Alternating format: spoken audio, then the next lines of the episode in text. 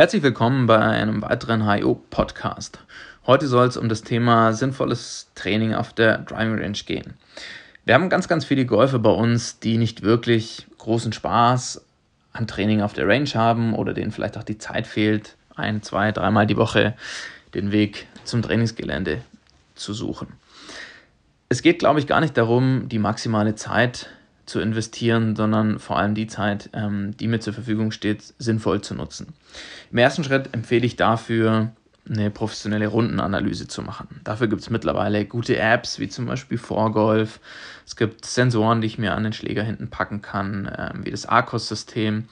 Ähm, oder ich kann das Ganze natürlich auch noch manuell betreiben, mir auf der Scorekarte Notizen machen über meine Fairway-Trefferquote, über meine getroffenen Grüns in Regulation, über meine Anzahl der Putts und das Ganze am besten noch mehr ins Detail treiben. Also habe ich meine Putts links oder rechts vorbeigeschoben, hatte ich mehr Probleme mit langen oder kurzen Putts. Wenn ich einen Grün verfehlt habe, dann mehr aus 100 Metern oder mehr aus 150 Metern. Gibt es eine typische Seite, auf der ich das Grün eher verfehle. Genauso von der T-Box, wie viel Fairway-Treffer habe ich, wo der Ball wirklich da landet, wie geplant, wie viel gehen mir rechts weg, wie viel links weg, wie schaut es mit meinen Flughöhen aus, bin ich variabel, den Ball flach und hoch zu schlagen. Man kann sich wahnsinnig viele Fragen stellen, die nachher herauskristallisieren, wo genau meine Stärken und wo meine Schwächen auf dem Golfplatz liegen. Und erst wenn ich das eigentlich weiß, dann macht es Sinn, mit dem Training zu starten, weil ich sonst vielleicht unnötig Zeit investiere in mein kurzes Spiel und nachher heraus, sich herausstellen würde, dass mein kurzes Spiel eigentlich im Verhältnis ähm, sehr, sehr solide ist und ich eher an den langen Transportschlägen arbeiten müsste.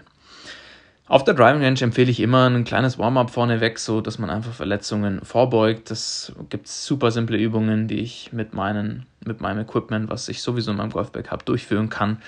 Ähm, ich glaube, darauf müssen wir nicht näher eingehen. Da gibt es genug schöne YouTube-Videos für kleine Warm-ups.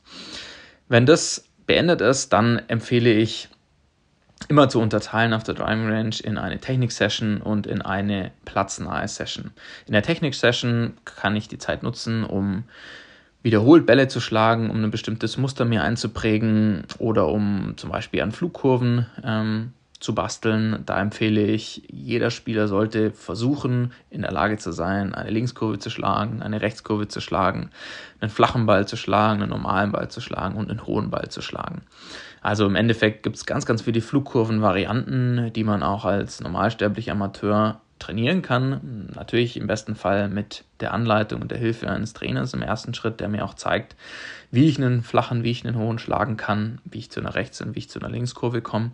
Aber dann geht es vor allem darum, ein Vertrauen zu bekommen, viele Bälle zu schlagen und diese Schläge immer wieder abwechselnd zu produzieren, um irgendwann die Quote einfach nach oben zu schrauben und auf Abruf verschiedene Flugvarianten schlagen zu können. Weil auf dem Platz habe ich immer nur einen Versuch. Ich habe auf jedem Golfplatz, auf jeder T-Box eine andere Situation und habe einen riesen Vorteil nachher, wenn ich in der Lage bin, den Ball bewusst bestimmten Drall mitgeben zu können.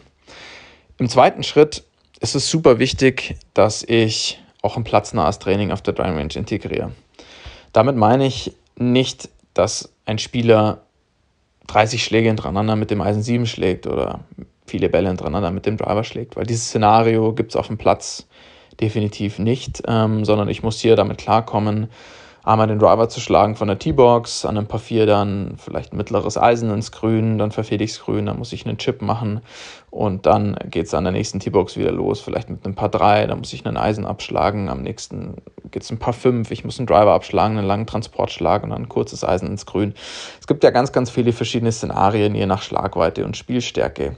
Aber eins hat es eigentlich immer gemeinsam, nach jedem Schlag nehme ich in der Regel einen anderen Schläger in die Hand. Bei ganz kurzen Schlagweiten kann es natürlich passieren, dass an ein paar fünf zweimal ein Transportschläger genommen wird und das vielleicht der gleiche ist.